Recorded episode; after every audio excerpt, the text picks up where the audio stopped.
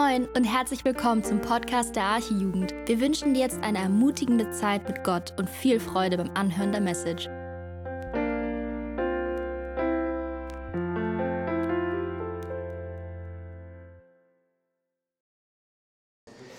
Ja, einen wunderschönen guten Abend, ihr Lieben.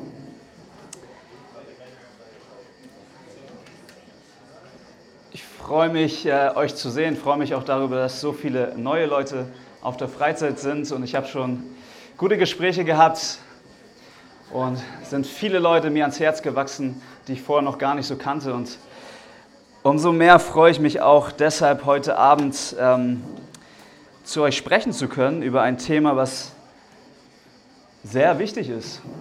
Sehr wichtig ist. Und äh, ich möchte euch bitten, dass ihr 1. Timotheus 2 aufschlagt. Und wir werden uns heute Abend mehr auf die Verse 8 bis 15 fokussieren. Aber trotzdem werde ich ähm, kurz noch ein paar Worte zu den ersten sieben Versen verlieren, damit wir verstehen, wie wichtig ähm, die Thematik ab den Versen 8 bis 15 ist. Genau, aber erstmal das Thema, ähm, das wir uns heute anschauen werden, ist sehr, sehr umfangreich und allein in diesen ähm, Versen, die ich hier heute Abend mit euch besprechen werde, ich hatte das Gefühl in der Vorbereitung, dass man eine ganze Freizeit daraus machen könnte. Deshalb werde ich heute Abend nur ein paar Punkte ansprechen, die ich aus dem Text ziehe. Und ich freue mich, dass wir morgen noch die Möglichkeit haben, in den kleinen Gruppen auch Fragen zu besprechen. Ich habe jetzt nicht den Anspruch, alle Fragen zu beantworten aus dem Text. Ähm, ich hoffe, dass ich zum Herzen des Textes komme. Das ist mein Wunsch, dass wir verstehen, was Gottes Herz hinter diesen Aussagen ist. Und ähm, ja, da Andi gestern nur zehn Minuten gepredigt hat, habe ich heute mehr Zeit bekommen für das Thema. Spaß. Andi, vielen Dank. Nein, ich versuche das im Rahmen zu halten und genau, werde so ein bisschen über die Verse auch fliegen. Da werden mit Sicherheit ein paar Fragen aufkommen, aber ich bin froh, dass, wie gesagt, wir morgen nochmal vertiefen können. Ihr könnt auch gerne nochmal nach der Predigt oder während der Freizeit auf mich oder auf das Leitungsteam zukommen, wenn, äh, wenn ihr Fragen habt zu dem Thema. Und dann können wir schauen, ob wir sie auch beantworten können. Heute Abend wird das Thema Lobpreis und Anbetung sein. Nicht die Form äh, von Lobpreis und Anbetung, an die ihr wahrscheinlich zuerst denkt, sondern es geht um Lobpreis und Anbetung in der Berufung als Mann und Frau. Ja? Wenn wir gleich den Text lesen, dann geht es nicht einfach nur platt von Gott aus darum, dass wir Dinge einhalten, sondern die Verse sind nur die Spitze von einem Eisberg, der da drunter liegt und, und Inhalt hat, der darunter liegt, der viel breiter gefächert ist, viel mehr ist. Ja? Deswegen hoffe ich und wünsche mir, dass wir danach oder während ihr die Texte selbst studiert, in Lobpreis und Anbetung kommt. Ähm, wenn du die Teilnehmerliste angeschaut hast, das haben wahrscheinlich die meisten von euch gemacht, dann hast du gesehen, dass Andi dich auf der Liste entweder auf die Liste der Jungs oder auf die Liste der Mädchen gepackt hat. Und das aufgrund deines Geschlechts. Und darum soll es heute Abend gehen. Gott hat dich, als er dich in seine Familie berief, nicht nur als Kind, sondern auch als Sohn bzw. als Tochter adoptiert und sich dabei was gedacht. Die Frage ist, ist das wichtig für Gott? Ist es wichtig, dass du, wie du heute hier sitzt, als Junge oder als Mädchen, hat das eine Bedeutung für Gott? Hat das eine Bedeutung für dein praktisches Leben? Gott hat dich nicht nur randommäßig geschaffen und geformt im Leib deiner Mama, sondern er hatte mit Vorfreude dich als Junge oder als Frau geschaffen. Er verfolgt mit dir als Junge oder als Frau ein Ziel. Es ist ein Teil von dir, dein Geschlecht ist Teil von dir. Wenn du dein Perso rausholst, dann steht da drauf männlich oder weiblich. Noch gibt es nur diese zwei Kategorien bei uns im Land. Aber das, wie wir es im Moment haben, männlich und weiblich, ist das, was Gott uns offenbart über sich und was Gott sich auch gedacht hat in seiner Schöpfung. Also, Was bedeutet das für das Miteinander, Mann sein und Frau sein?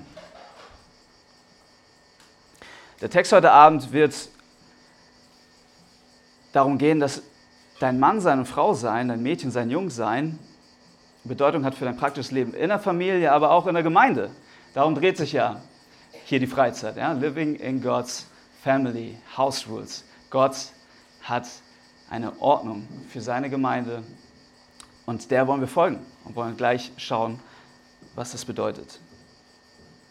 Auch wenn für die Ewigkeit unser Geschlecht keine Bedeutung hat, denn Jesus sagt, wir werden sein wie die Engel, hat es eine Riesenbedeutung für Gott in dieser Zeit, wo wir hier sind.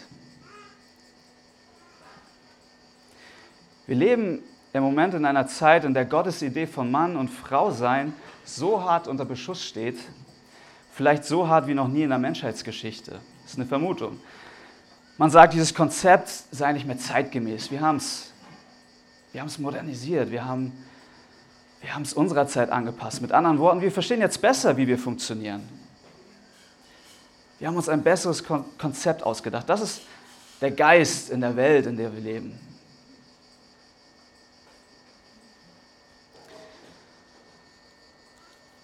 Der Teufel hasst Gottes Schöpfung und er hasst seine Ordnung. Sein Ziel ist, Chaos in die Welt zu bringen. Das hat er schon im Garten Eden getan, darauf kommen wir auch noch gleich zu sprechen. Und das tut er auch heute noch. Und ich muss euch echt sagen, es tut, es tut so weh. Nicht nur, dass wir in der Welt diese, diese Idee von Mannsein und Frausein immer mehr auflösen, sondern es tut auch weh, dass wir sehen und beobachten, dass auch in die Gemeinden dieser Geist immer mehr reinkommt.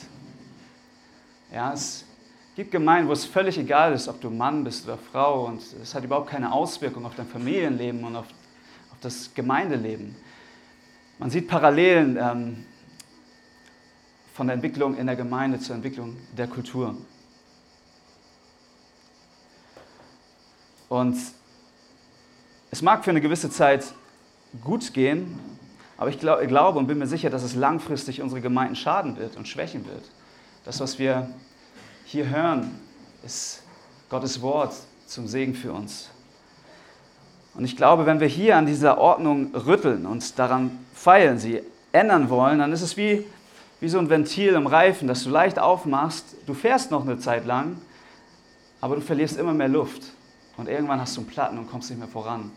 Und ich glaube, das ist, das ist die Gefahr, in der wir stehen, wenn wir hier nicht konsequent in, diesem, in dieser Ordnung Gottes bleiben. Es wird unserer Gemeinde schaden.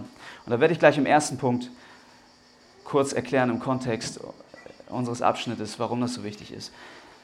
Ich wünsche mir heute wirklich von ganzem Herzen, dass Gott uns durch den Text die Schönheit seiner göttlichen Idee zeigt.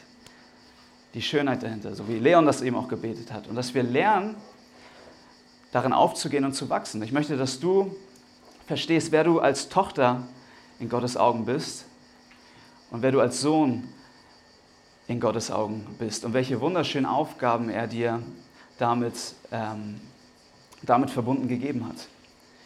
Wir können, nur, wir können nur zu Männern und Frauen nach dem Herzen Gottes werden, wenn wir verstehen, was das bedeutet. Und wir sehen, was Gottes Le äh, Wille für sein, was Gottes Wille für unser Leben ähm, als Söhne und seine Töchter ist. Und ich glaube, so funktionieren wir in der Familie am besten und so funktionieren wir auch als Gemeinde am besten, wenn wir seinem Wort folgen. Es ist wie in einer Fußballmannschaft. Ja, die erfolgreichste Fußballmannschaft, die Titel holt, ist die Mannschaft, wo jeder auf seiner Position genau weiß, was seine Aufgabe ist und der Idee des Trainers folgt.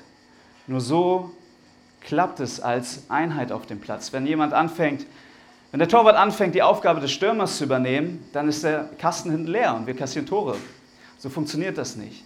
Und dann, deshalb ist es so wichtig, dass wir auf den Spielplan Gottes hören und hören, wie wir erfolgreich sind als Gemeinde und unserer Berufung nachkommen. Und das ist, deshalb ist es so wichtig, persönlich zu wissen, zu verstehen, was ist meine Berufung.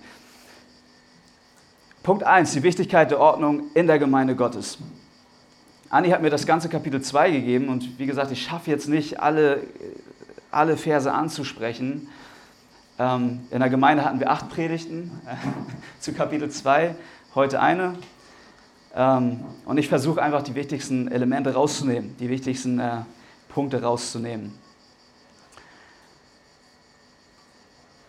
Der Kontext von unserem Text ist, sind die Verse 1 bis 7 und da offenbart Paulus uns einige Dinge über Gott. Da offenbart uns Paulus zum Beispiel, dass Gott ein Herz für die Verlorenen hat. Er möchte, dass alle Menschen zur Erkenntnis der Wahrheit kommen. Er erklärt uns, dass er das durch Gebet tut.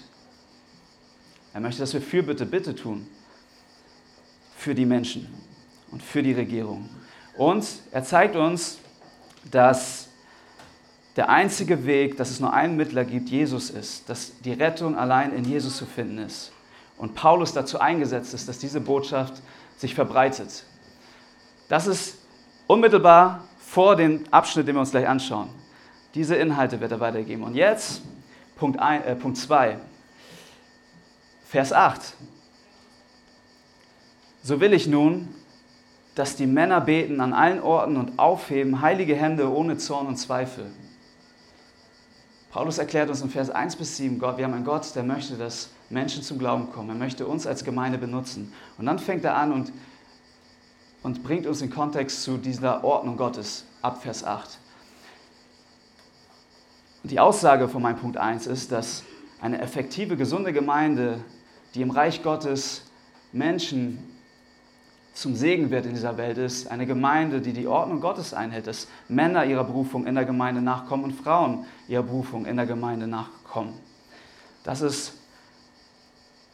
Paulus Erklärung ab Vers 8.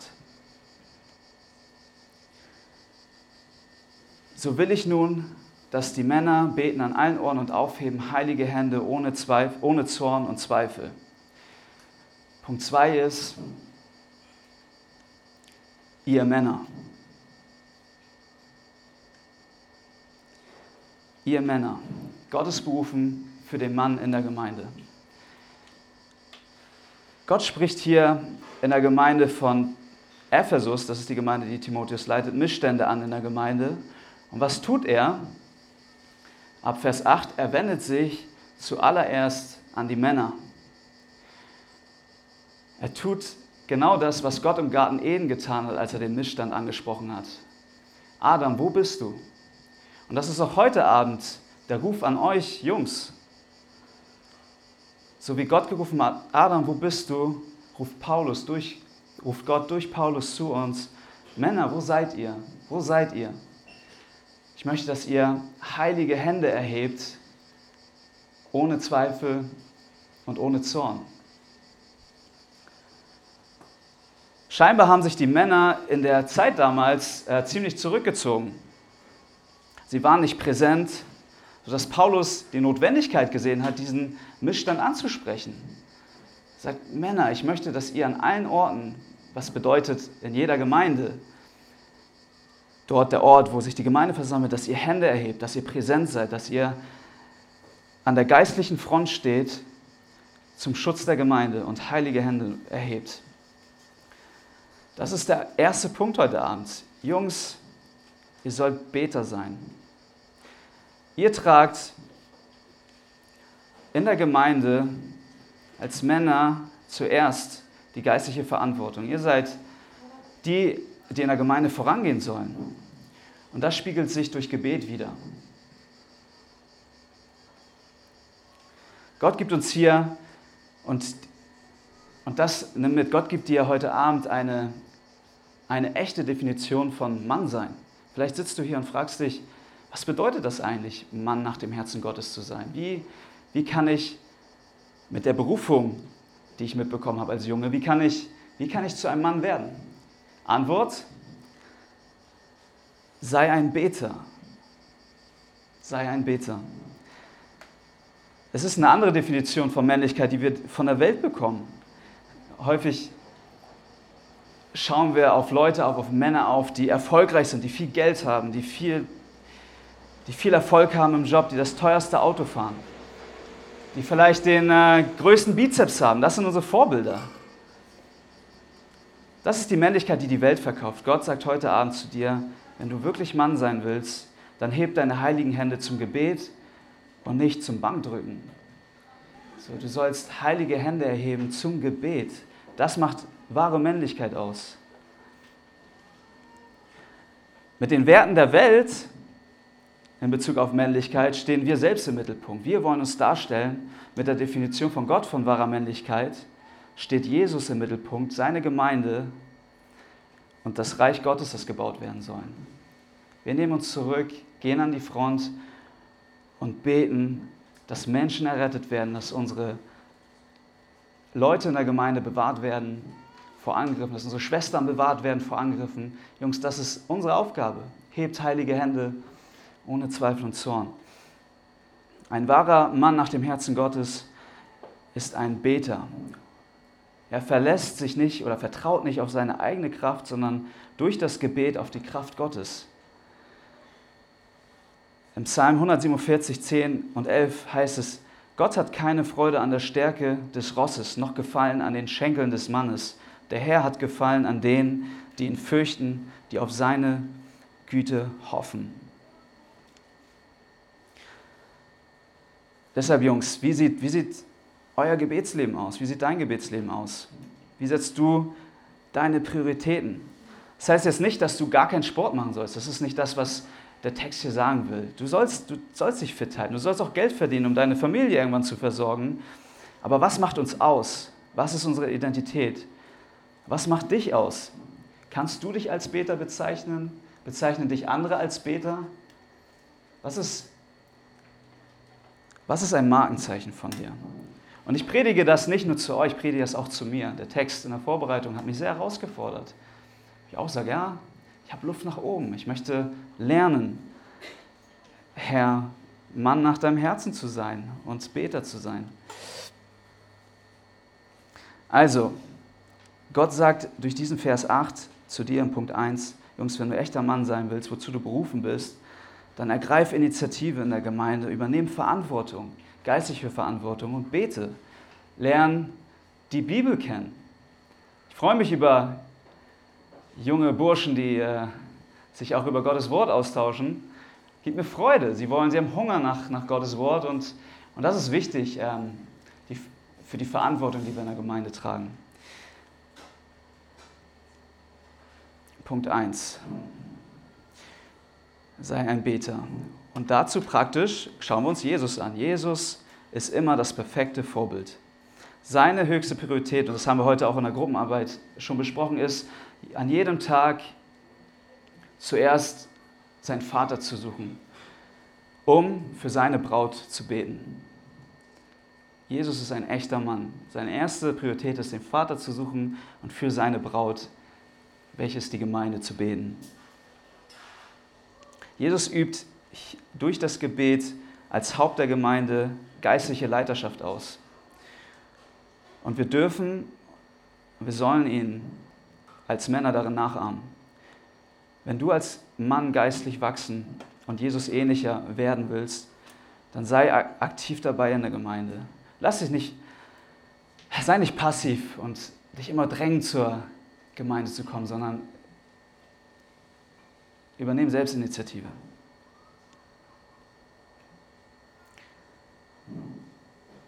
Lerne jetzt schon Beter zu sein, voranzugehen. Viele von euch sind noch sehr jung, damit du später, wenn du in die Ehe gehst und Familie gründest oder vielleicht mehr Verantwortung in der Gemeinde übertragen bekommen hast, dass dir leichter fällt, Leiterschaft auszuüben und deine Frau es leichter fällt, und da kommen wir gleich drauf ein, sich dir unterzuordnen. Warum? Weil sie sieht, wo dein Herz ist und sie darin Jesus wiedererkennt.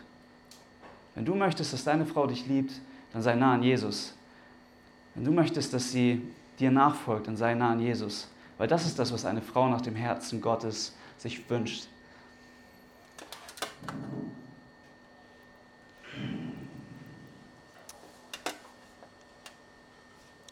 Die Bestimmung, deine Bestimmung in der Gemeinde ist, den geistlichen Kampf an der Front zu führen. Ich kann es nicht oft genug wiederholen. Und dafür gibt es praktische Möglichkeiten. Du kannst Dienstag in die Gebetsstunde kommen, wenn du ähm, nicht verhindert bist anderweitig. Durch Hauskreis vielleicht. Du kannst dich auch zum Gebet mit Brüdern, besonders mit Brüdern treffen. Dass du sagst, ah, dieser Vers, der hat mir so ins Herz gesprochen, ich möchte das gleich mal praktisch umsetzen, ich möchte ein paar Brüder an die Hand nehmen und, und ähm, das praktisch umsetzen. Und wir haben 18 Uhr Samstag Gebet seit Anfang des Jahres und ich würde mich freuen, noch mehr Jungs zu sehen. Ähm, es ist schon eine Tendenz da, dass mehr Mädchen da sind. Und Paulus geht es hier auch gar nicht im Text darum, dass Frauen nicht beten sollen. Es geht darum, dass Männer anleiten sollen und vorangehen sollen als Beter. Darum geht's. Und ähm, ja, ich hoffe, dass, dass wir darin lernen können, dass wir darin wachsen können. Das ist eine große Not in unseren Gemeinden und ich weiß von vielen Seelsorgegesprächen aus, aus Ehen, was ich so mitbekomme, ist, dass es häufig, dass immer wieder der alte Adam zu sehen ist und die Eva dass der Mann sich zurücklehnt und nicht die stille Zeit machen möchte, nicht zusammen mit der Familie Andachten halten möchte und die Frau ihn immer wieder pushen muss, dazu seine Verantwortung zu übernehmen. Und es ist, es ist ein Missstand, der auch heute noch existiert. Also der Text von damals ist heute noch brandaktuell. Heilige Hände, was bedeutet heilig? Lebt nah bei Gott. Lebt kein Doppelleben. Wenn die Hände zum Gebet erhebt, dann sollen sie rein sein, sollen heilig sein. Du kannst nicht Freundschaft mit Sünde und der Welt eingehen und gleichzeitig meinen, ich trage jetzt die Verantwortung für die Gemeinde als Junge oder als Mann und erhebe heilige Hände. Prüf dein Herz, prüf, wo du stehst. Es geht hier nicht in erster Linie um die Körperhaltung, sondern um das Herz deines, deines Herzens in der Nachfolge. Und die Kraft unseres Gebets hat, ist stark mit unserem Lebenswandel verknüpft. Ich gebe euch mal ein Beispiel. Die Kraft unseres Gebets beeinflusst zum Beispiel, wird zum Beispiel auch dadurch beeinflusst, wie wir die Frauen behandeln. 1. Petrus 3, Vers 7. Ihr Männer, da spricht er jetzt die Ehemänner an, sollt gleichermaßen einsichtig mit eurer Frau als dem schwächeren Gefäß zusammenleben und ihr Ehre erweisen, weil ihr gemeinsam Erben der Gnade des Lebens seid. Wozu oder warum? Damit eure Gebete nicht verhindert werden. 1. Petrus 3, Vers 7. Damit eure Gebete nicht verhindert werden. Dein Umgang, speziell für die Ehemänner, ist jetzt ein Beispiel, dein Lebenswandel beeinflusst die Kraft deines Gebets. Erhebt heilige Hände. Darauf liegt die Betonung. Deshalb hab Acht auf dich selbst, so wie Paulus auch Timotheus schreibt. Hab, hab Acht auf dich selbst und die Lehre. Prüf dein Herz vor Gott. Diese, dieser Vers soll, und damit schließe ich Punkt 1 ab, dieser Vers soll eine Ermahnung, aber auch gleichzeitig eine Ermutigung an uns Männer sein. Wir haben die Aufgabe, Jesus als Leiter zu präsentieren, was eine edle Aufgabe ist, aber was auch riesen und große Verantwortung mit sich trägt. Wir sind die Ersten, die Gott zur Verantwortung ziehen wird, wenn der Tag des Gerichts kommt, wenn wir unserer Verantwortung nicht nachgekommen sind.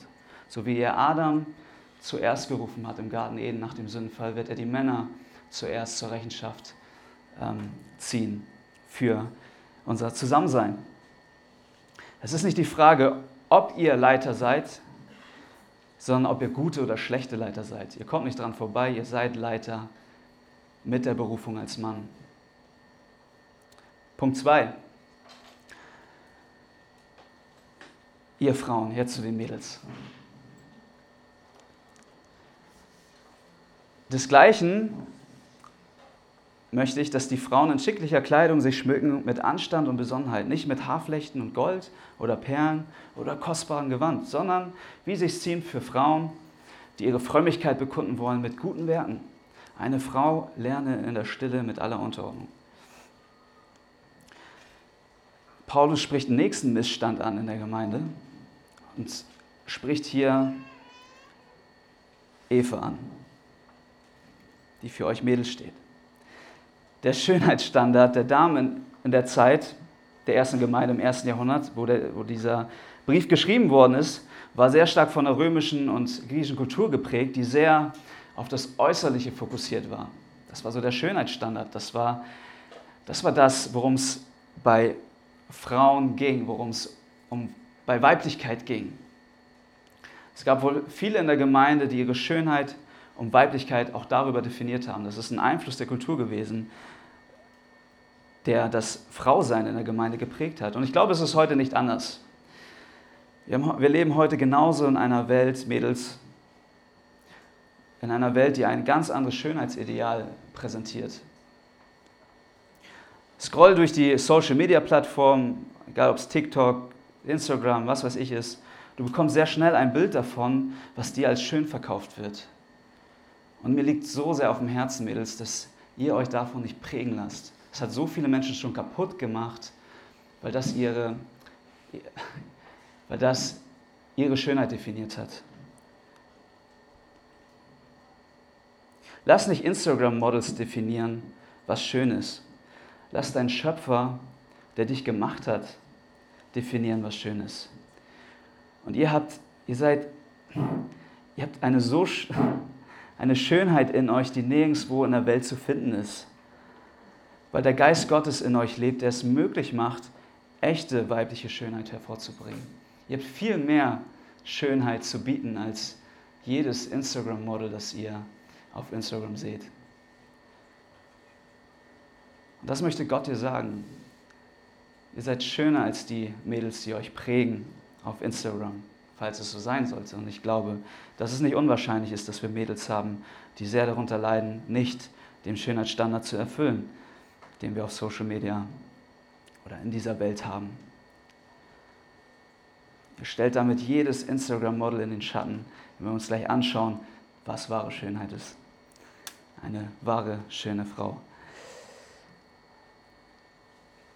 Der Appell Gottes ist, lass nicht die Welt definieren, was schön ist, sondern lass ihn definieren, was schön ist. Erstens ist das nicht echt, was ihr dort seht auf Instagram. Sie sehen im echten Leben nicht so aus. Und zweitens macht das Streben nach dieser Schönheit auch nicht glücklich. Und das wird es bei dir auch nicht tun, wenn du auf diesem Weg bist.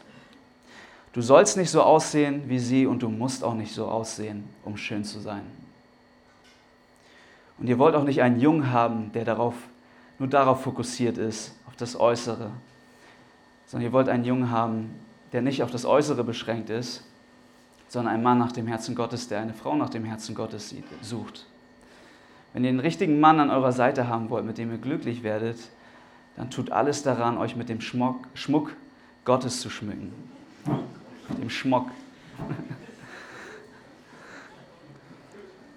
Gott hat einen anderen Standard von Schönheit und, die, und er sagt uns, dass wahre Schönheit von innen kommt. Gott hat viel mehr in euch hineingelegt, als ihr euch vorstellen könnt. Was macht euch so schön? Euer Schmuck sei nicht der äußerliche, sondern eure guten Werke und euer Wandel in Gottesfurcht. Das ist schön in Gottes Augen. Das ist Schönheit. Sprüche 31, Vers 25. Und da gebe ich euch mal als Hausaufgabe mit, Studiert Sprüche 31, lasst euch davon prägen. Schaut euch an, was eine Frau nach dem Herzen Gottes ausmacht. Ein kurzer Auszug daraus. Kraft und Würde sind ihr Gewand und sie lacht des kommenden Tages. Sie tut ihren Mund auf mit Weisheit und auf ihrer Zunge ist gütige Weisung. Sie schaut, wie es in ihrem Hause zugeht und isst ihr Brot nicht mit Faulheit. Ihre Söhne stehen auf und preisen sie, ihr Mann lobt sie. Es sind wohl viele tüchtige Töchter, du aber übertrifft sie alle. Lieblich und schön sein ist nichts. Das ist jetzt Vers 30. Ich könnte den auswendig lernen. Lieblich und schön sein ist nichts. Eine Frau, die, auf den Herrn, äh, die den Herrn fürchtet, soll man loben. Noch einmal. Lieblich und schön sein ist nichts. Eine Frau, die den Herrn fürchtet, soll man loben.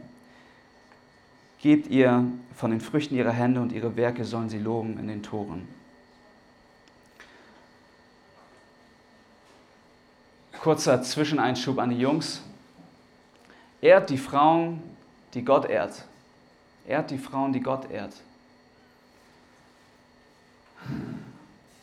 Ich glaube, das ist auch so ein großer Punkt, der sehr stark auch die Mädelswelt beeinflusst. Wenn ihr Jungs nur hinterher seid, hinter Instagram-Models, klar, äh, neigt man dann dazu als Mädel, sich so zu kleiden oder ähm, diesen, diesen Standard, diesen ähm, Ideal hinterher zu folgen, sondern ehrt die Frauen, die Gott ehrt.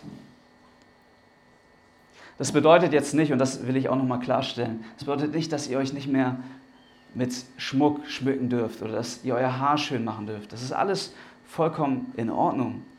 Darum geht's, darum geht's Gott, geht es Gott hier nicht. Er ist nicht oberflächlich. Ihm geht es darum, dass das euch nicht ausmacht als Mädels. dass ihr euch darüber nicht definiert. Manche Gemeinden handhaben das tatsächlich so, dass sie gar keinen Schmuck mehr tragen, sich nicht schminken, um diesen Vers umzusetzen. Ich glaube, das tut es nicht. Ich glaube, das tut es nicht. Gott möchte, dass ihr den Fokus darauf legt, ihm nachzufolgen in Gottesfurcht. Das macht euch schön. Wenn es bedeuten würde, dass ihr gar keinen Schmuck mehr tragen könnt, dann würde es auch heißen, dass ihr, gar dass ihr nackt rumlaufen sollt und kein Kleid anlegen sollt, weil in 1. Petrus 3, Vers 3 und 4 steht, euer Schmuck soll nicht der äußerliche sein, Haarflechten und, und Anlegen von Goldschmeide oder Kleidung. So, das, das kann nicht gemeint sein, dass Gott nicht möchte, dass ihr nichts anzieht. Nur so als Erklärung zu meiner Aussage. Gott zielt wie immer auf das Herz ab. Die Frage ist bei dir, wofür bist du bekannt in deinem Umkreis? Sind es deine schönen Kleider, dein äußerlicher Schmuck, dein Style, dein äußerliches Erscheinungsbild oder bist du bekannt für deine Nachfolge und Hingabe im Reich Gottes? Die schönste Frau, finde ich, im Johannesevangelium ist Maria, die Schwester von Lazarus. Vor einiger Zeit auch über den Text gepredigt. Wir haben, und das finde ich so spannend, Gott hat uns kein Bild in die Bibel gegeben, wie Maria, die Schwester von Lazarus, ausgibt, sondern er gibt uns ein Bild von ihrem Herzen. Er zeigt uns, mit welcher Hingabe sie Jesus nachgefolgt ist, dass ihr, ihre höchste Priorität es war, alles für Jesus hinzugeben.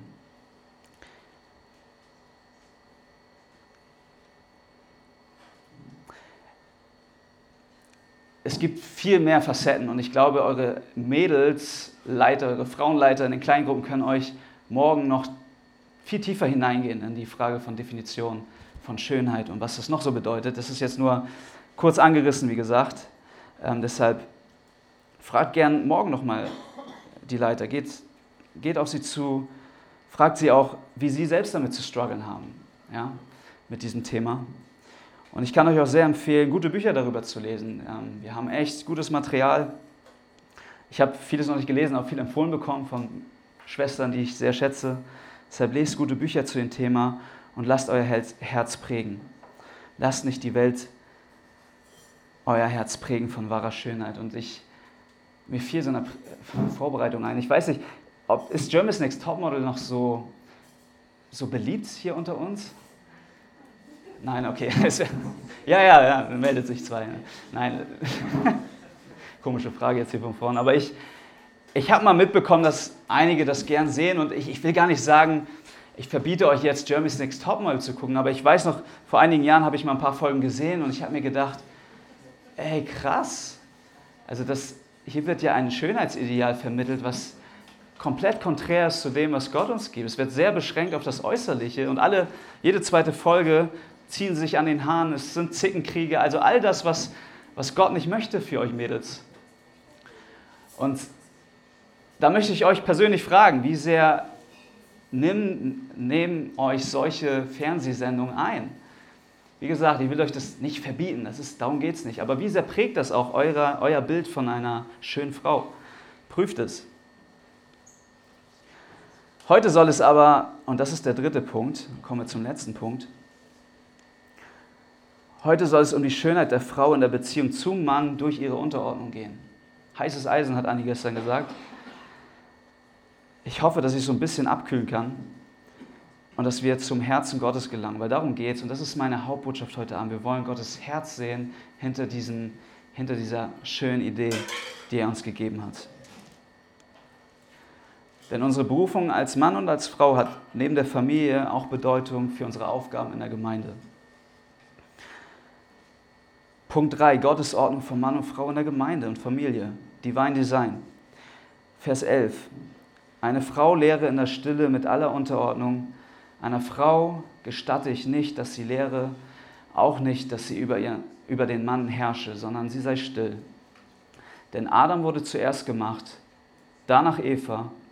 Und Adam wurde nicht verführt, die Frau aber wurde verführt und übertrat das Gebot. Sie wird aber gerettet werden dadurch, dass sie Kinder zur Welt bringt, wenn sie bleiben mit Besonnenheit im Glauben und in der Liebe und in der Heiligung. Eine Frau lerne in der Stille mit aller Mit aller Unterordnung einer Frau gestatte ich nicht, dass sie lehre, auch nicht, dass sie über den Mann herrsche, sondern sie sei still. Vers 11 und 12. An der Formulierung dieser Verse erkennen wir, wie wichtig Gott dieses Thema ist. Es geht hier um, um seine Braut. Es geht hier um seine heilige Braut, für die er sein Leben gegeben hat, für die er sein Blut vergossen hat. Für Gott ist die Ordnung in der Gemeinde ein ernstes Thema. Wir haben, wir haben es hier nicht mit einer Weisheitsfrage zu tun, wie wir das gestalten, sondern es geht hier um ein Gebot. Das will ich hier nochmal betonen. Es ist ein Gebot Gottes. Aber gleichzeitig ist, steckt hinter diesem Gebot Gottes auch ein Herzensanliegen an uns.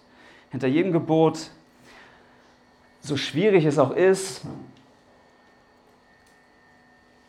so schwierig es auch, so schwierig es zu verstehen ist, steckt immer seine Liebe, die mit Segnung verbunden ist, die er über uns ausschütten möchte. Nochmal, hinter jedem Gebot, so schwierig es auch zu verstehen ist, steckt immer seine Liebe, die mit Segnung verbunden ist, die er über uns ausschütten möchte. Und wenn wir nicht sein Wort ernst nehmen, dann geht uns dieser Segen. Wir schneiden uns ins eigene Bein und es bringt Chaos in unsere Gemeinde und in unser Leben. Die Ordnung Gottes ehren Gott und sie spiegeln, ihr, und sie spiegeln ihn wieder. Und das ist für mich heute Abend das Herz dieser Predigt. Die Ordnung Gottes ehren Gott und sie spiegeln ihn wieder. Und wem das überhaupt nicht schmeckt, das ist der Teufel. Er hasst alles, worin er Gott sieht. Er hasst alles, was ihn an Gott erinnert. Und unsere Ordnung von Mannsein und Frausein erinnern ihn an Gottes herrliche Dreieinigkeit. Der Teufel hat große Arbeit schon in der Menschheitsgeschichte darin geleistet, durch Angriffe auf diese Ordnung Schaden in die Gesellschaft zu bringen, in die Menschheit und Schaden in die Gemeinden zu bringen.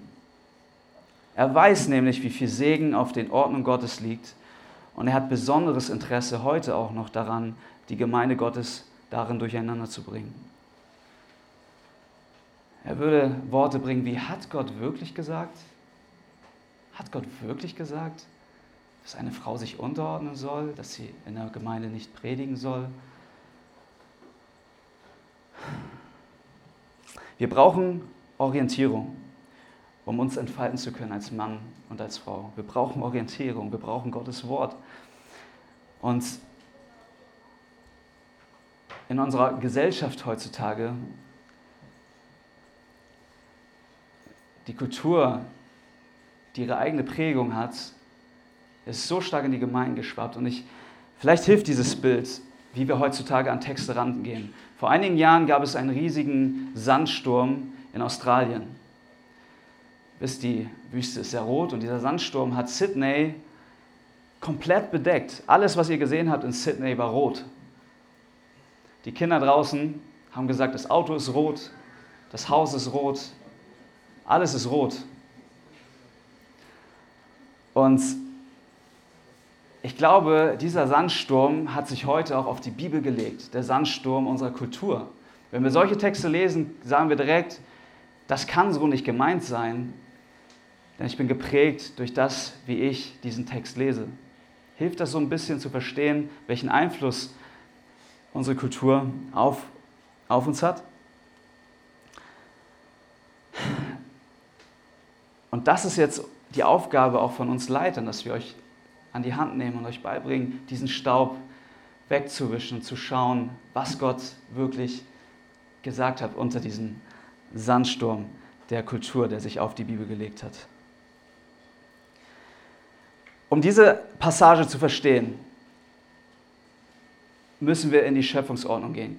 Denn Paulus erklärt seine Aussage, dass eine Frau nicht lehren soll sich unterordnen soll, lernen soll in einer Stille mit der Schöpfungsordnung und dem Sündenfall. Wir müssen ganz zurück zu Adam und Eva. Schlagt kurz 1. Mose 1, 26 bis 27 auf.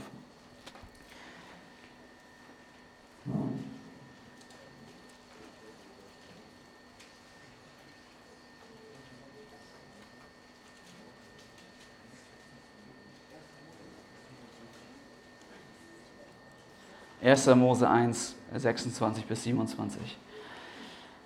Und Gott sprach, lasst uns, lasst uns Menschen machen nach unserem Bilde uns ähnlich.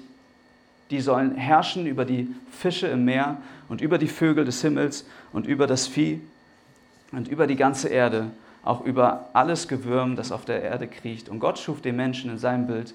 Im Bild Gottes schuf er ihn. Als Mann und als Frau schuf er sie. Oder auch männlich und weiblich schuf er sie.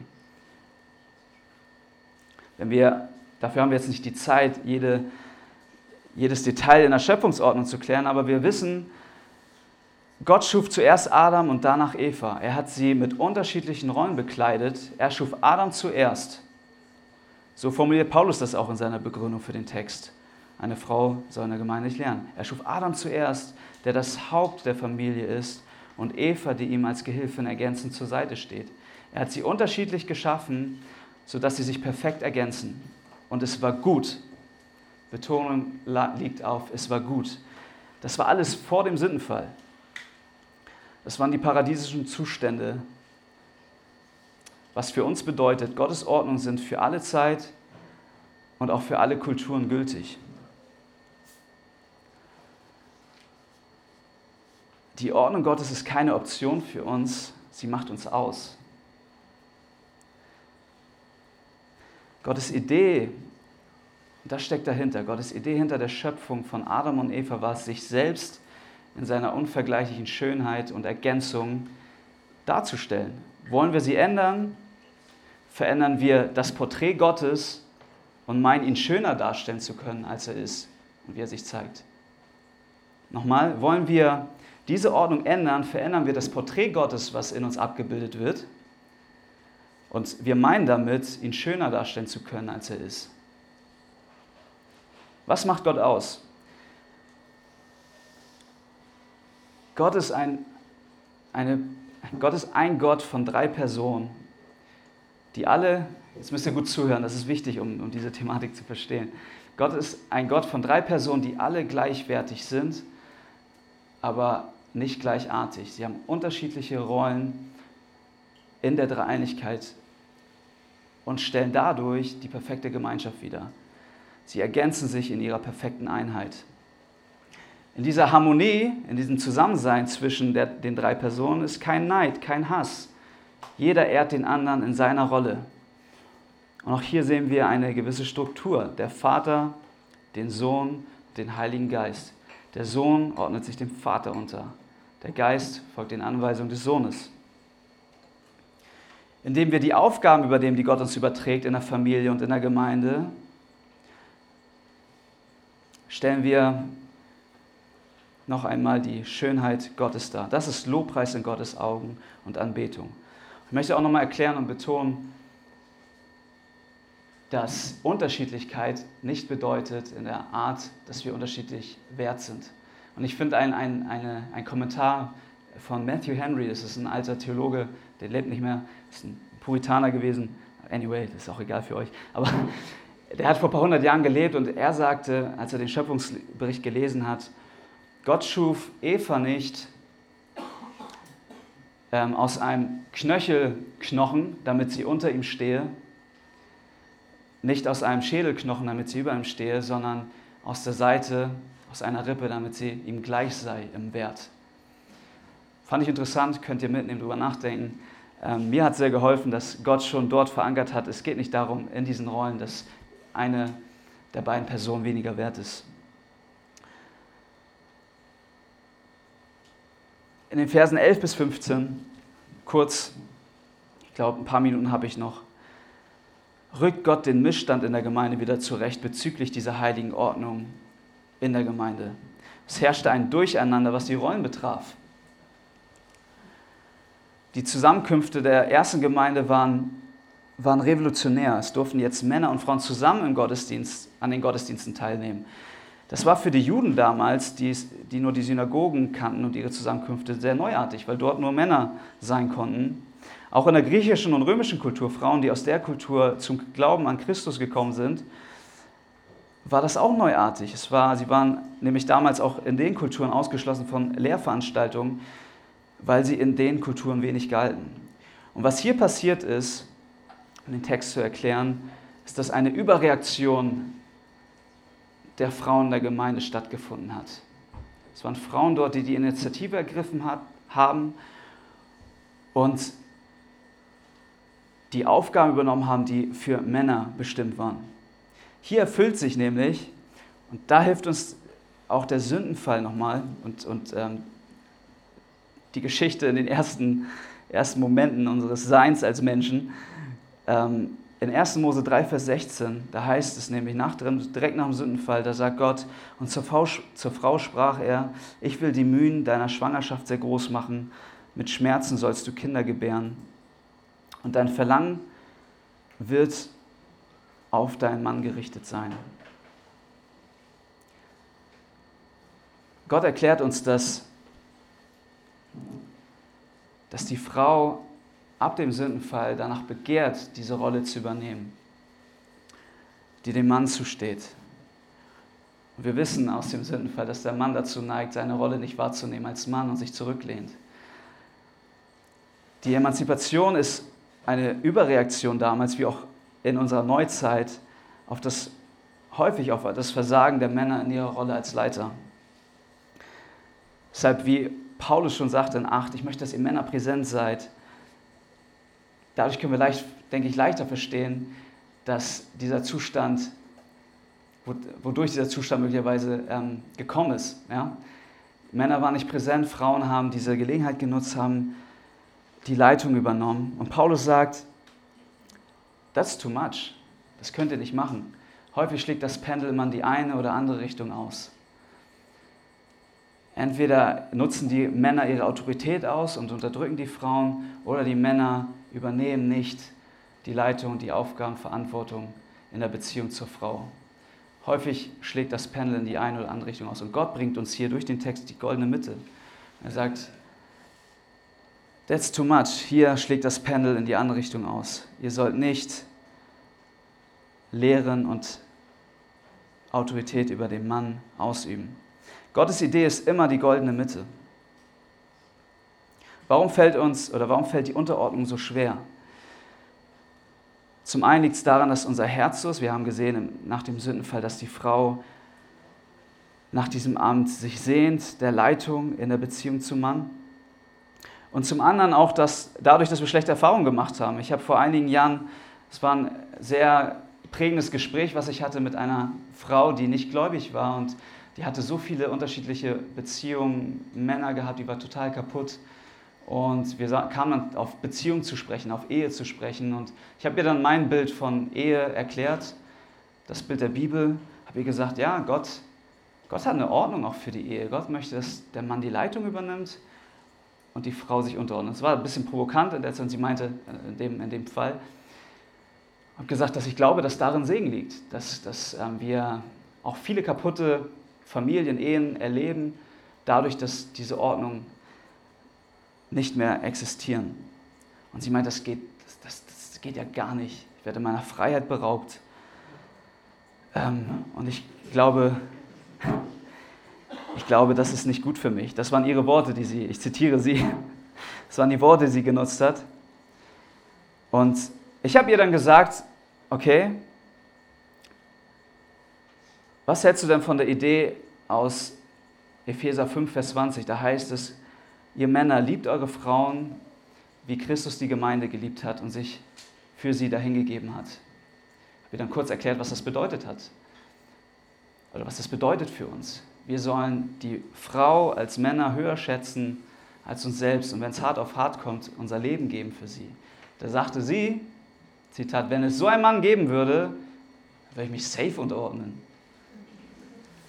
Es ist der Wunsch da nach einem Mann, der sich hingebungs, der, der, der, der die Frau hingebungsvoll liebt. Und ich habe ihr gesagt, das ist das, was wir den jungen Männern in der Gemeinde beibringen wollen. Wir wollen, dass sie lernen, ihre Frauen zu lieben, wie Christus die Gemeinde liebt. Und das ist der Anspruch, den Gott an uns hat. Das heißt, es steckt in uns drin. Die Unterordnung fällt uns auch schwer, weil, weil viele Frauen schlechte Erfahrungen gemacht haben mit dieser Idee. Wenn eine Idee Gottes nicht funktioniert, dann liegt es nicht daran, dass die Idee schlecht ist, sondern immer daran, dass wir sie falsch umsetzen. Und hinzu kommt noch, dass die Welt uns verkauft, dass die Idee von Unterordnung keine gute ist. Die Welt ist geprägt vom Teufel, er hasst Unterordnung, er wollte sich Gott nicht unterordnen und das spiegelt sich in allen Bereichen wieder. Unterordnung ist in unserer Gesellschaft sehr, sehr unbeliebt. Es herrscht hier in der westlichen Kultur ein Individualismus, es geht um, um dich als einzelne Person und das prägt auch den Feminismus. Brech raus aus den Strukturen, die ihr kennt, was irgendwie schon immer so war und entscheide du, was gut für dich ist. Das, das sind Worte des Teufels. Verwirkliche dich selbst. Achte nicht darauf, was, was in der Bibel steht. Das Paradoxe dabei ist, dass wir wahre Freiheit und wahre Selbstverwirklichung nur in diesem Rahmen und den Ordnungen Gottes erleben können. Gott sagt uns durch die Bibel, dass Unterordnung etwas Schönes ist. Da gibt es verschiedene Beispiele zu, die ich jetzt nicht alle ausführen kann. Aber nehmt euch gerne nochmal Zeit zum Thema Unterordnung und schaut, was die Bibel dazu sagt. Und ich glaube, was wieder, was passieren muss, ist, dass wir eine Wertschätzung, eine Kultur in der Gemeinde schaffen ähm, für die Aufgabe der Frau, wenn diese Kultur nicht herrscht, für die Aufgabe der Frau in der Gemeinde ähm, und in der Familie. Und, und ich will nochmal betonen, dass Mädels, eure Aufgabe, sich dem Mann unterzuordnen, eine Riesenaufgabe ist, die Jesus ehrt. Ihr ehrt, ihr ehrt Gott mit dieser Aufgabe. Ich habe mal vor einigen Jahren einen Bruder gehört, der Zitat von ihm, wir als Männer haben die schwierigere Aufgabe, in unserer Beziehung, weil wir Jesus als Leiter widerspiegeln sollen. Und da dachte ich, man muss sich kurz drüber nachdenken und da meinte ich, nee, ich glaube nicht, dass es so ist. Ich glaube nicht, dass wir die schwierige Aufgabe. Ich glaube, die Aufgabe der Frau ist mindestens genauso schwer. Warum? Weil sie sich einem Mann unterordnen soll, der nicht Jesus ist. Versteht ihr? Es ist, es ist ein krasses, ein krasses Opfer, das gebracht wird, wenn ihr euch einem Mann unterordnet, der nicht Jesus ist, der Fehler macht.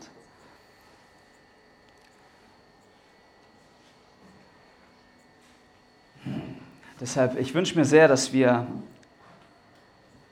dass wir wieder wertschätzen, was hinter Unterordnung steht, was hinter der Struktur Gottes steht.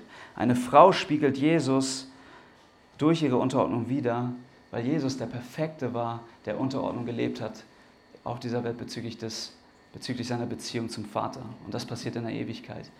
Ihr spielt genauso Gott wieder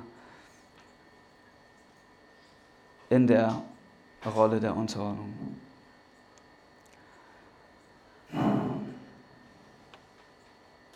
Warum möchte Gott nicht, dass Frauen lernen? So, jetzt kommen wir zu der Frage, die vielleicht einige mehr interessieren.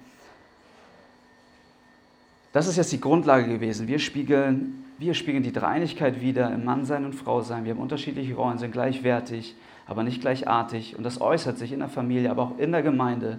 Und Paulus sagt, genau deshalb, weil es eine Ordnung gibt, die die Dreinigkeit widerspiegelt, möchte ich nicht, dass eine Frau in der Gemeinde lehrt, noch über den Mann herrsche. Für Gott ist die Auslegung der Schrift, was eine andere Formulierung ist von Predigt oder Lehren, für Gott ist die Auslegung der Schrift eine Form von Autorität ausüben, die dem Mann übertragen wird.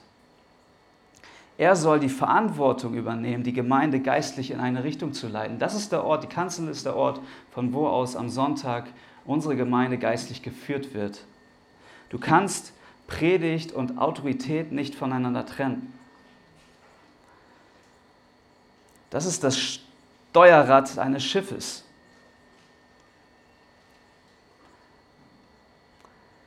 Die Kanzel ist der Ort, von wo Gott aus seine Herde geistlich führt. Und das tut er durch den Prediger und sein Wort. Der Prediger steht auf der Kanzel wie ein Hirte mit seinem Stab, welches ist das Wort Gottes, und hat die Verantwortung, die Gemeinde zu versorgen. Du kannst das Predigen vom Hirtendienst nicht trennen. Wer predigt, ist ein Hirte. Predigen ist per Definition autoritativ. Und die Person, die vorne steht und das Wort auslegt und erklärt, wird dadurch automatisch in seiner Beziehung zu den Zuhörern zu einem Hirten. Deshalb, so gut man das auch meint, das Predigen einer Frau unter der Leitung von Ältesten ist, nicht, ist dadurch nicht weniger autoritativ.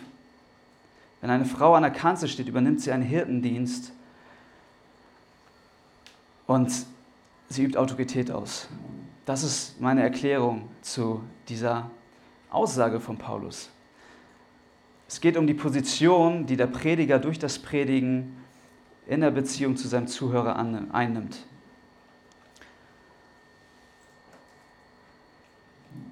Und ich glaube, dass solche Vorschläge wie das eine Frau unter der Leitung von Ältesten predigt in der Gemeinde ein, ein Versuch ist, durch unsere kulturelle Prägung die Struktur, der, die Struktur der Gemeinde passend für unsere Kultur zu machen. Wir können, ich habe nicht die Zeit dazu, jeden einzelnen äh, Gedanken dazu jetzt hier weiterzugeben. Wir können gern auch im Laufe der Freizeit näher darüber austauschen und äh, bin auch offen für Diskussionen und können uns die Texte auch nochmal genauer anschauen. Aber das ist jetzt erstmal die Aussage zu dem Text. Und auch ein zweiter Punkt, dass der Versuch, Predigen vom Lehren zu trennen, das habe ich jetzt im letzten Jahr auch häufig gehört, dass, dass man durch eine Predigt nicht lehrt, ist nicht überzeugend. Auch wenn Lehren und Predigen unterschiedliche Schwerpunkte haben, Elemente haben in dem Vortrag, beinhaltet das Predigen immer das Lehren und Auslegen der Schrift. Immer. Eine Predigt, ist mir ein Satz hängen geblieben, den ich so im Laufe der Zeit für mich dann äh, festgelegt habe. Eine Predigt ohne Lehre ist eine leere Predigt. Eine Predigt ohne Lehre ist eine leere Predigt. Sie hat keinen Inhalt, wenn wir nicht Gottes Wort lernen. Und ich werde, also ich wünsche mir, dass wir in den Kleingruppen auch noch mal praktisch viel näher auf Dinge eingehen. Es bedeutet nicht, der, der, Text, dass eine Frau still sein soll, bedeutet nicht, dass sie gar keine Wortbeiträge mehr hat.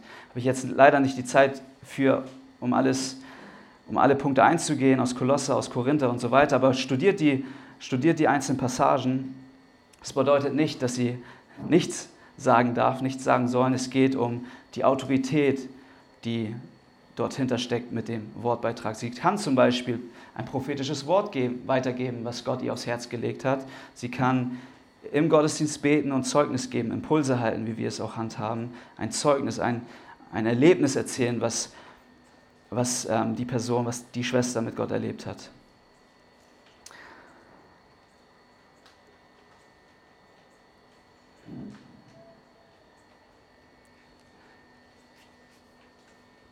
Ein weiterer Grund, warum wir die Ordnung Gottes einhalten, ist der Schutz, der darauf liegt.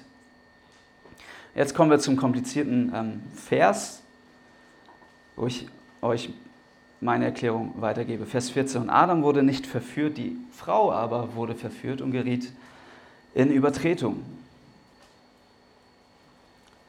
Also zum einen, erste Erklärung, denn Adam wurde zuerst geschaffen, danach Eva, also die Schöpfungsordnung, zweite Erklärung für seine Aussage davor, der Sündenfall. Und Adam wurde nicht verführt, die Frau aber wurde verführt und geriet in Übertretung. Paulus erklärt uns, dass die Missachtung dieser Ordnung Gottes uns die größte Menschheitskatastrophe herbeigeführt hat. Den Sündenfall. Im Garten Eden Ihr kennt die Story, die meisten von euch, sonst lasst euch die Story nochmal nach der Predigt erklären. Im Garten Eden hat Eva mitten im Angriff des Teufels, der, der uns Menschen versucht, versucht hat, die Initiative ergriffen und Adam die Leitung abgenommen.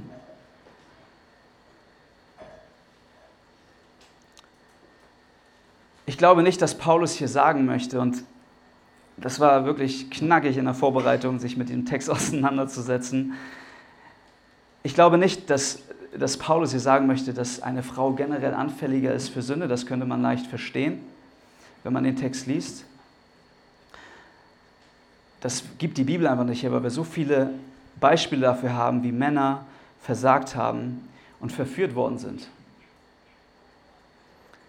Aber was man vielleicht sagen könnte, ist, dass möglicherweise durch das Wesen der Frau und durch das Wesen des Mannes wir für bestimmte Sünden anfälliger sind. Durch das Wesen der Frau ist sie möglicherweise anfälliger für bestimmte Sünden, so wie auch wir Männer durch unser Wesen für bestimmte Sünden anfälliger sind. Und ich glaube, dadurch, dass Frauen sehr empathisch sind, sehr sensibel sind, das ist eine Tendenz. Ich weiß, es gibt immer Ausnahmen, aber ich glaube schon, dass wir im Wesen eine Tendenz wiedererkennen, die, wo, wo Gott Unterschiede geschaffen hat.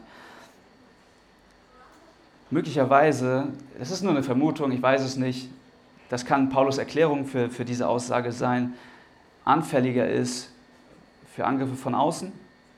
Und der Mann, weil er einfach ein bisschen einfacher geschaffen ist manchmal, robuster ist möglicherweise. Das ist, ich bin da vorsichtig mit der Aussage, ich bin da sehr unsicher, ich will auch nichts Falsches predigen, aber das kann eine Möglichkeit sein.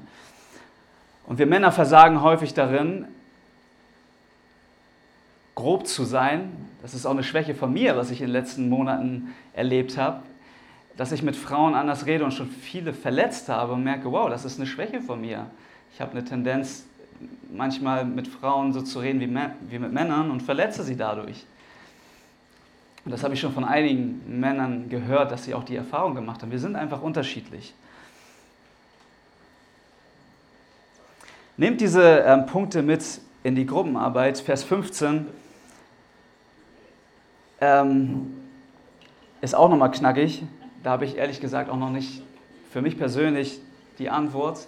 Aber dadurch, dass Andi bezahlt wird für den Job, euch die Bibel zu erklären, geht nach der Predigt zu Andi, fragt, was, was bedeutet, dass Frauen durch Kindergebären das Heil, äh, durch Kindergebären errettet werden. Ähm,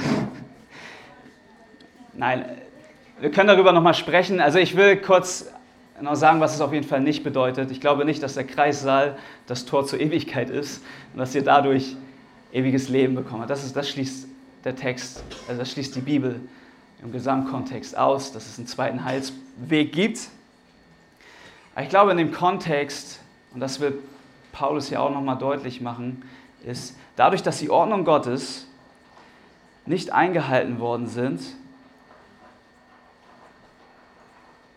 ist die größte Katastrophe der Menschheit passiert. Und dadurch, dass wir sozusagen durch die Wiedereinhaltung dieser Ordnung ähm, die Struktur einhalten und die Frau sozusagen ihre Rolle wieder versteht, werden wir hindurchgetragen und bewahrt vor weiteren Angriffen in Sünde. Ich weiß nicht, das ist ein bisschen komplex. Das ist für mich im Moment die, die sinnvollste äh, Erklärung. Ich gebe das weiter. Ich weiß es nicht, ehrlich gesagt. Ähm, habe viele, viele Erklärungen in der Vorbereitung dazu gehört.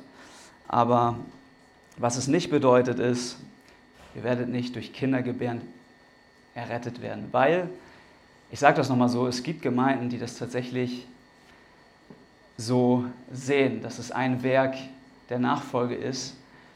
Ähm, Gemeinden, die, man gehört von einer Gemeindebewegung in Rumänien, die haben alle unendlich viele Kinder, wirklich 15 Kinder teilweise. Und, und dieses, diese Umsetzung kommt aus diesem Vers. Es ist ein Missverständnis. Die Frauen werden nicht durch 15 Kinder in den Himmel kommen, sondern allein durch Christus. Was mir auf dem Herzen liegt, das ist jetzt das, das Ende. Und wir haben noch viel Zeit, zwei Wochen auch über diese Thematik zu sprechen. Und nimmt mit, der Teufel greift auch heute noch mit aller Kraft die Struktur an, die Gott uns gegeben hat, weil er weiß, wie effektiv die Strategie bisher war. Er hat den Sündenfall dadurch herbeigeführt. Deshalb denkt daran, wenn ihr solche Texte lest, wie wir sie heute, wie wir heute gelesen haben, dann lest sie wie eine Bedienungsanleitung, in der der Erfinder, welcher Gott ist, durch seine Schöpfungsidee seinen Ursprungsgedanken für uns erklärt. Darauf liegt Segen und Schutz und wir tun alles dafür und mein Herz brennt dafür, dass wir uns einsetzen für diese Wahrheit. Die Idee Gottes ist für uns zum Schutz und Segen gedacht und zu seiner Ehre. Wir lobpreisen und anbeten Gott in dieser Idee. Amen.